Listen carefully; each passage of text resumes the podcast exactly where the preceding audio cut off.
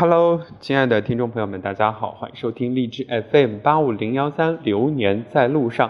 那么，我们为大家设计了一个这个特色的节目，我们请我们今天的嘉宾来做个介绍，我们的规则吧。啊？什么？我们这个系列节目的规则。哦，我们系列节目的规则是这个样子的，嗯就是呢，我们每天会互相为对方准备两个即兴的话题，然后来表演，都是和我们的播音主时间，然后对方就要开始他的表演了，然后每天都不会，呃，那个那个那个怎怎么说来着？不能每天中断对每天都不会中断。然后嗯今天是小熊先来考我，来，我很期待我的题是什么？好，等一下啊。等一下。好，第一个不用等了，自己看吧。哦，动真格了是吗？对，然后这个是节的一系列的这个相关的事件，然后其中这个这个是具体的一个大学的一个处理的意见啊。我跟大家介绍吧，你你有十秒钟准备时间，哦我说完了我的话你就开始。可是我还没看完呢。好，啊，第一个题呢是硕士退学动真格，呃，有好几所这个高校都对他们的硕士进行了这个退学的一个处理啊。那这个呃哪个大学来着？我们进行详细的是合肥工业对吧嗯，？OK，暂停十秒啊。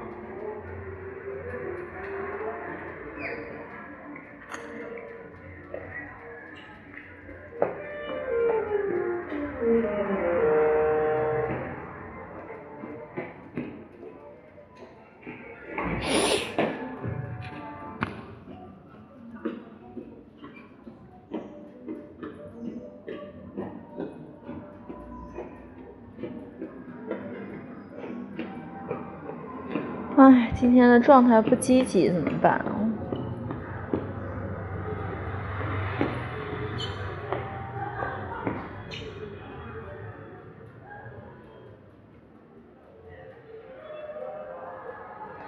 哎，我大概知道是什么意思了，嗯就是退退那个。对，然后这么多相关的学校，不止一个哟。想就是类似的意思是吗？嗯然后想，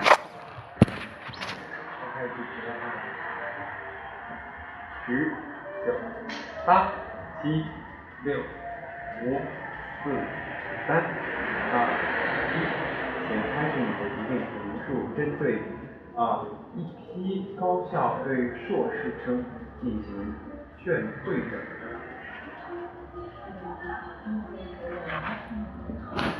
好呃，是这样子的，嗯，就是最近呢，有很多所高校都对他们学校的研究生实行了劝退。然后我刚刚在看到呃很多新闻中有一条引起我的注意啊，就是有百分之六十五的博士生有可能拿不到毕业文凭和学位证书。呃，这个现象呢，首先从我们呃，因为我们自己也是研究生嘛，嗯首先从我们作为学生自身来说呢，我觉得有几个原因造成了这样一个现象。那首先呢，就是大家一开始报考研究生、硕士研究生和博士生的时候呢，也许就没有想着就是要真正在这个学校学到东西，而是想着拿到这样一个文凭。当你抱着这样一种心态去学习的时候呢，很多时候你是并没有把这个时间更多的分配到你的学术研究上，而是考上研究生了之后，就会把时间放到你的实践上，从而耽误了在学校的学业，造成了无法按时拿到毕业证书。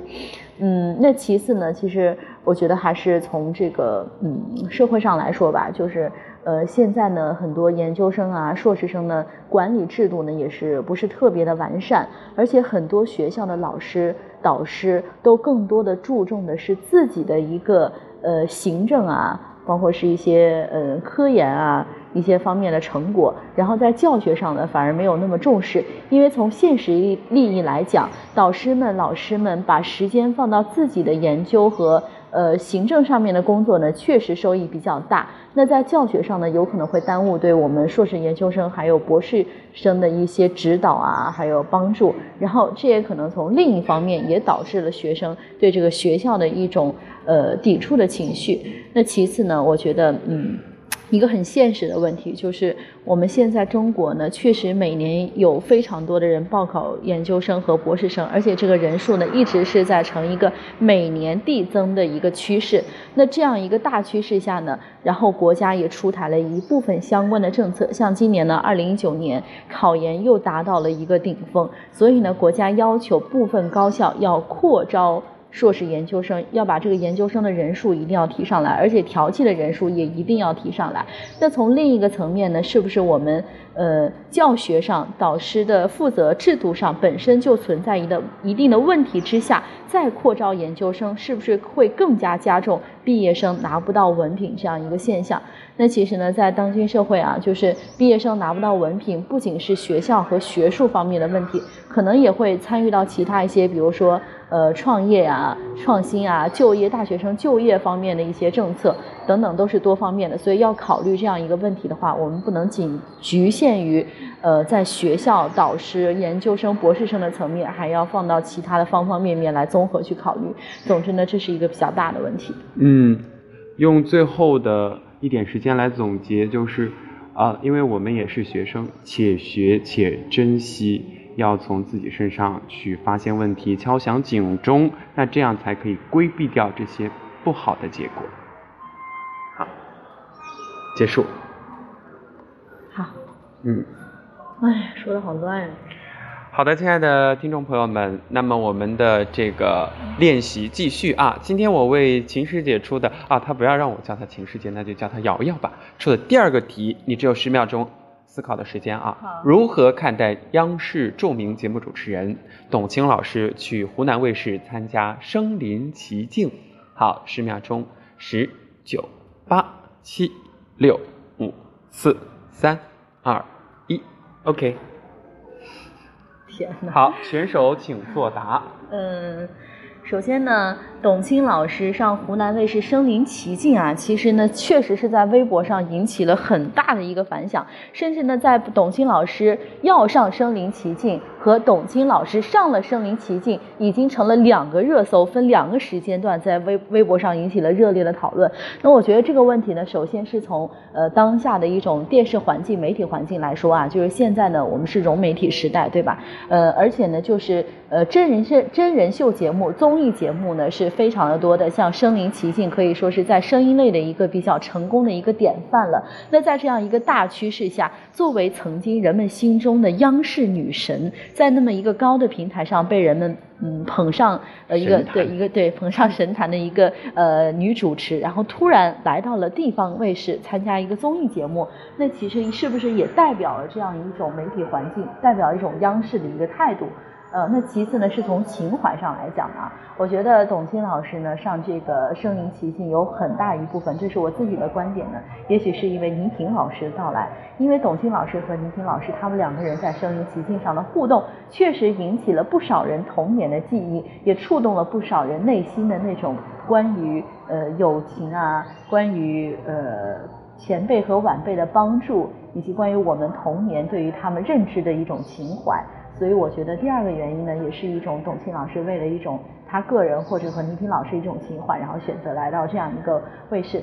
那总而言之呢，其实呃不管最后的议论如何，结果都是好的。不，大部分的网友呢，百分之九十的网友呢，都是对这样一种呃董卿老师这样一种行为呢，是采取了支持、喜爱，然后赞成的一种看法。网上的负面评论呢，几乎是很少的。所以呢，我作为播音主持专业的研究生呢，也是希望能够和董卿老师学习，不光是从这个《声临其境》本身这个节目来说啊，就是董卿老师在里面的这个优秀表现。那同时呢，也是希望能够向董卿老师学习一下多方面的发展自己，因为我们知道在呃去年还是前年的时候，董卿老师转型嘛，从主持人转型到了制片人，他一个人完成了《朗读者》中国诗词大会的呃导演。主持，然后编辑任务、选稿等等等等，这其实都和他上《声临其境》地方综艺其实是有异曲同工之处的，就是代表了当前的一个媒体环境。我们一定不能再固守着主持人在神坛上只发声、做口语口语呃传递的这样一种嗯固守的一种想法，而是更多的应该开拓思路，然后去面对这样一个新的环境。嗯嗯，偶尔。OK，好，那针对这个事件，我呃同意我们瑶瑶的一些观点啊。其实我还想还想补充的两个点，第一个词叫做惺惺相惜，呃，一种是倪萍老师作为前辈对晚辈的一种认可，然后一种是晚辈对前辈的一种致敬。所以他说，当收到倪萍老师的一条短信之后，他就二话没说，我来。那这是第一点。是一种传承吧，两个人都是非常优秀的主持人。那第二个呢是，呃，董卿老师在节目当中说的一段话很打动我，就是他说他和身临其境的这个节目组的导演一起在国外去推广中国优秀的原创节目，所以他说他其实对这个节目是很了解的。那呃，作为一个有自己的品牌节目的这个主持人，他还在关注当下中国电视节目的一些其他方面的新的发展。那这一点是让我觉得很佩服的，并没有说啊我很好，我很优秀了，其他人的我就可以不去参照或者不去学习，不去关注。那还有最后的第三点呢？我觉得其实呃之前不知道瑶瑶有没有去了解啊？央视是有相关规定的，央视主持人不可以随便去参加其他的一些，特别是综艺节目或者是呃出去主持啊什么的。那通过这一次，我们能够更加立体的、全方位的了解到，哦，董卿老师她还可以这么。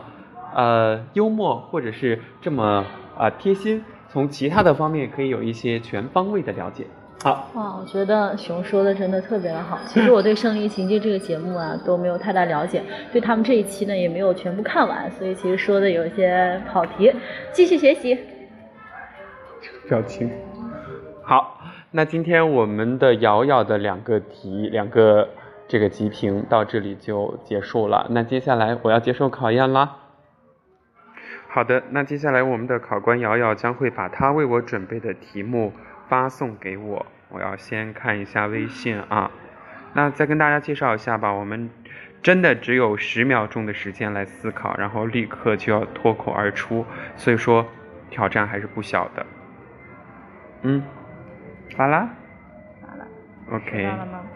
没有，我的网比较慢。哦，收到了一张图。嗯。好的，现在呢是我给小熊出的考题。我今天给他出的考题呢是三分钟的半命题演讲。这个演讲的题目是为什么空成长？问号。你要根据这个半命题呢填空这个填呃填填补这个空白，然后做一个命题的演讲，三分钟。现在十九七六，看来小熊已经准备好了，直接开始吧。好。当我看到这个题的时候，已经开始计时了啊！其实我，在我的脑海当中反映的第一个词是为梦想成长，但是我觉得其实不用多说了，因为我就是很喜欢播音，我说的也和播音有关，所以我第二个词想到的是为家人成长。那今天我的演讲的题目就叫做为家人成长。为什么会想这个题目呢？想跟大家分享呢？呃，因为我是一个不太合群的人。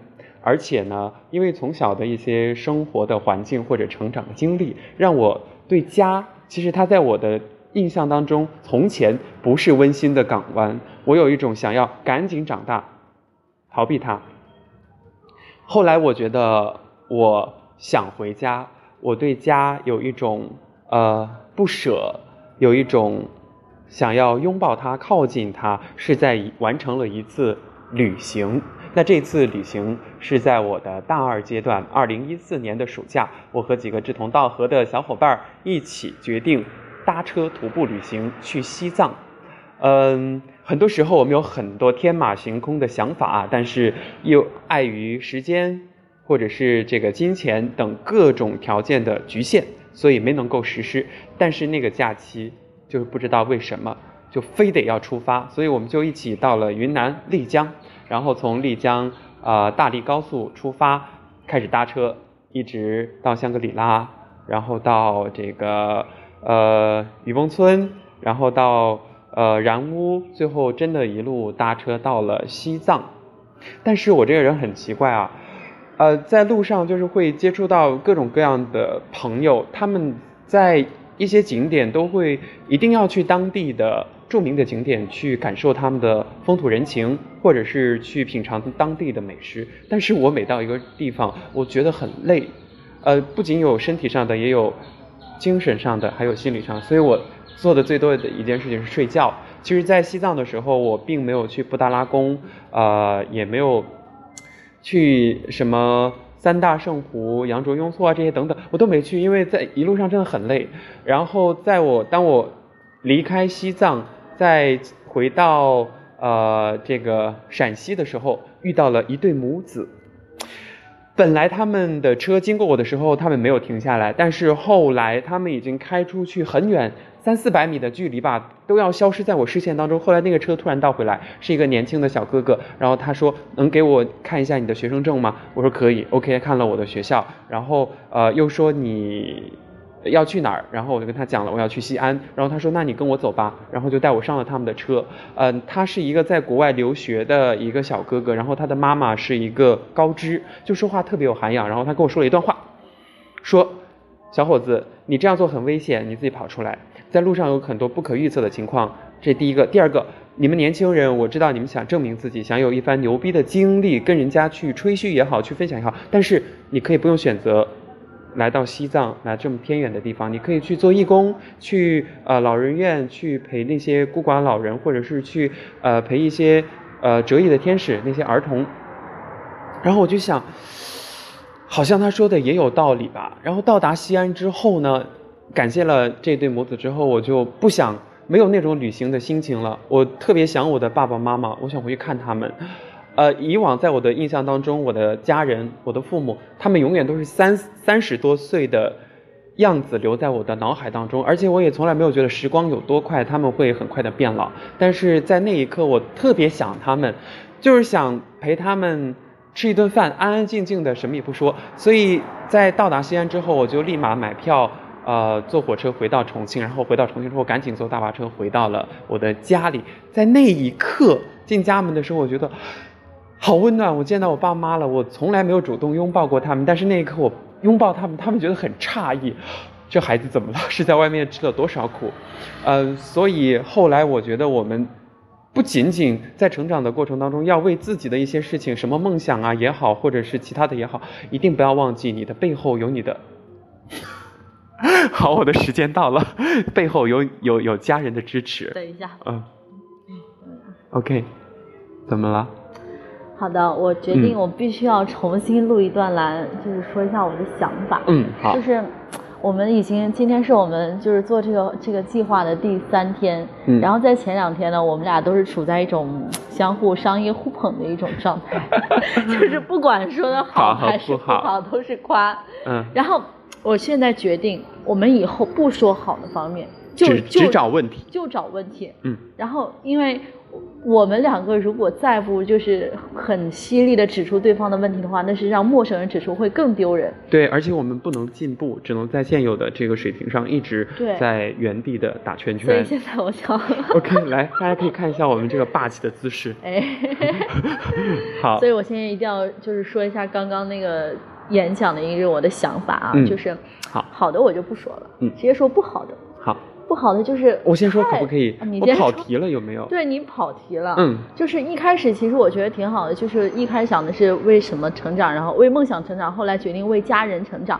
我觉得这个是可以的。嗯。然后你又说去西藏巴拉巴拉巴，你西藏说了快有三分多钟了，我都不知道你要说什么。嗯。而且最后又说到了一个，终于觉得我要说到重点了，就是那个什么一个老奶奶跟你说了怎么怎么不不一对母子啊一对母子嗯跟你说了什么要怎么要去做义工啊不要来这么远的地方，然后这句话。让你决定要突然回家，也许他本身就当时情况对你的内心触动确实是挺大的，但是就是你描述出来这么单纯一句话，我觉得很莫名其妙。为什么一对母子跟你说了要回去？做义工太远，你就突然会觉得一下子领悟要为家人成长。我觉得就是你没有把自己内心的那种呃想法给更细腻的东西，对细腻东西让让我更清楚的了解到。嗯。然后其次呢，就是你可以完全省去前面那些啰里吧嗦的东西，直接说为什么呢？因为在西藏的一次旅行中，然后一对偶遇的一对母子，他们这么跟我说，然后更多的时间用来描述你的那句话，他们带给你的感受和震撼。嗯。我觉得这样的话是不会跑题的，而且以后我决。定，我们时长是真的就是计时三分钟，不可以多也不可以少啊，必须说满，而且对，那这样就会找出很多问题啊。对啊，所以以后的时候我们杜绝商业互捧，好吗？好就算在这个视频里面撕逼成什么样子，我们下了视频以后绝对要忘记。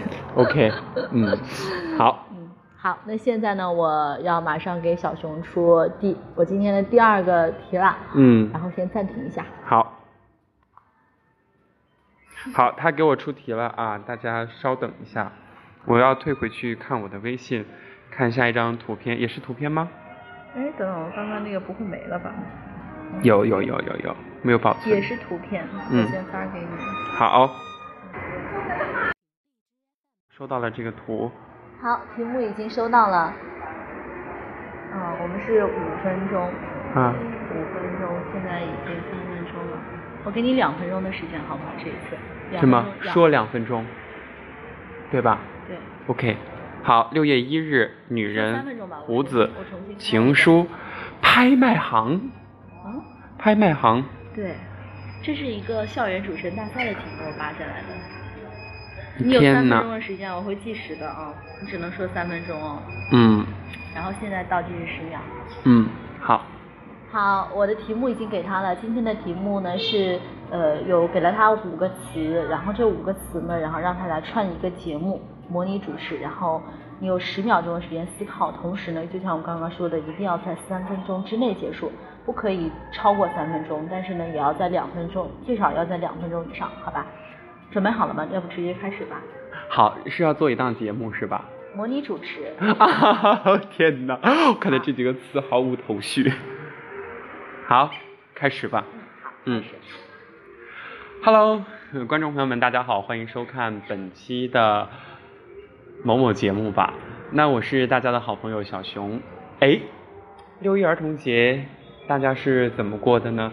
很多人说，那小朋友的节日啊你，先跟大家说都有哪些词？哦，有哪些词？六月一日，女人、胡子、情书、拍卖行。嗯，呃，打断了我的思维，要重新来吗？重新，没事，就这样来吧，接着来。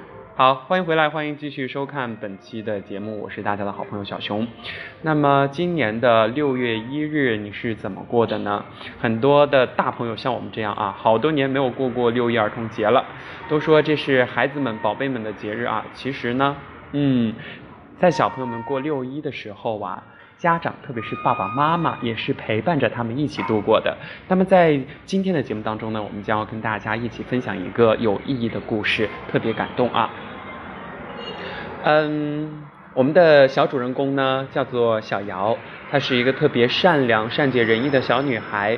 嗯，但是因为家庭的原因呢，她并没有足够的零花钱给自己的爸爸妈妈送上一份礼物，因为六月一号也是一个特殊的日子，是他父亲母亲的生日，所以呢，呃，我们节目组收到了他的这个电话，就是说想给爸爸妈妈呃送一个礼物啊，然后当时他给到给到我的是一封情书，我当时。只以为那个是简单的一个信啊，但是后来看了才知道，原来是他当年老爸写给他妈妈的情书。虽然这个信的内容很平常，就是普通的问候，但是在字与字之间流露的都是浓浓的深情和关心。然后，呃，看了这封信呢，我也能够感受到孩子父母之间的那种爱。然后呢，呃，我编不下去了。编编了。好，不是编，我是专业的主持人。然后，嗯，他的妈妈是一个特别嗯美丽的，也是和小女孩一样很善良的女人。然后他的爸爸呢，很帅气，但是留着小胡须。那这个呢，我没有见过他的父母，为什么呢？呃，在这个信封里边儿还附着着当年的那种小的寸照，所以在照片上可以看出他们俩还是郎才女貌的。嗯，我们刚刚跟大家也讲到了六一儿童节啊怎么过，然后呢，小女孩她自己 DIY 自己制作了一个小洋娃娃，然后呢，我们今天会跟我们节目组的工作人员一起，还有我们的小主人公一起去到一个慈善拍卖会的现场，然后把这个娃娃拍卖之后，这个价价钱呢就给到小娃娃的手中，让他去给自己的爸爸妈妈挑一份心爱的礼物。故事今天就是分享到这里。那么在还有十秒钟。好，那今天的故事就分享到这里。六一儿童节再忙也不要忘记陪自己家的小朋友，陪伴他们度过一个有意义而愉快的六一。好，谢谢大家。好其实我觉得我们可能就是对这个这种话题形式比较陌生。我觉得他的想法其实我觉得真的挺好的，就除了中间有点破功了之外，嗯，然后嗯，我觉得真的蛮好的。就是要我的话，我肯定想不到。但我我想这道题的时候，我我自己就没有想我要去怎么做，而是把难题抛给了他。我觉得他还做的很好。然后如果就是能就是串联的再自然一点，语句对，啊对，状态然后再好一点。当然这个是更进一步的要求，我们得慢慢来，然后肯定就更好了。但是还是。嗯，很棒，我觉得还是挺好的。我会加油的，嗯嗯，因为首先我都不相信自己，我以后一定要相信自己。对对，嗯，OK，好，今天的练习到此 over，感谢大家的收看和关注，拜拜。拜。好，我们的呃听众朋友们，现在收听到的是励志 FM 八五零幺三，我们这个节目叫啥呀？这个系列节目叫？听我说，每天拿这个无他小题录好累啊，最长只能录五分钟，我们明天拿磁带录吧。OK。全都不断。好。丑就丑吧。那我们那个叫什么？我们系列的题目叫听我说，可以吗？我们的系列像嗯。我还在录呢，大家还能听到我们的细碎语言都会被录下来。没关系，只有我们两个人听。好。干什么？不对，我的阅读量挺高的。三个是吗？那是直播，录播不一样。五个。no no no no no no no no，这之前录的都已经三千多了呢。上次我们在那个桑拿的时候录的都三千多了。你在桑拿还录节目啦？录啦，为什么？为什么一定要让孩子上大学？哦，我不知道。嗯，OK，好，叫什么？我们的节目，那就叫做听我说吧。嗯，好，好，感谢大家收听，再见。拜拜。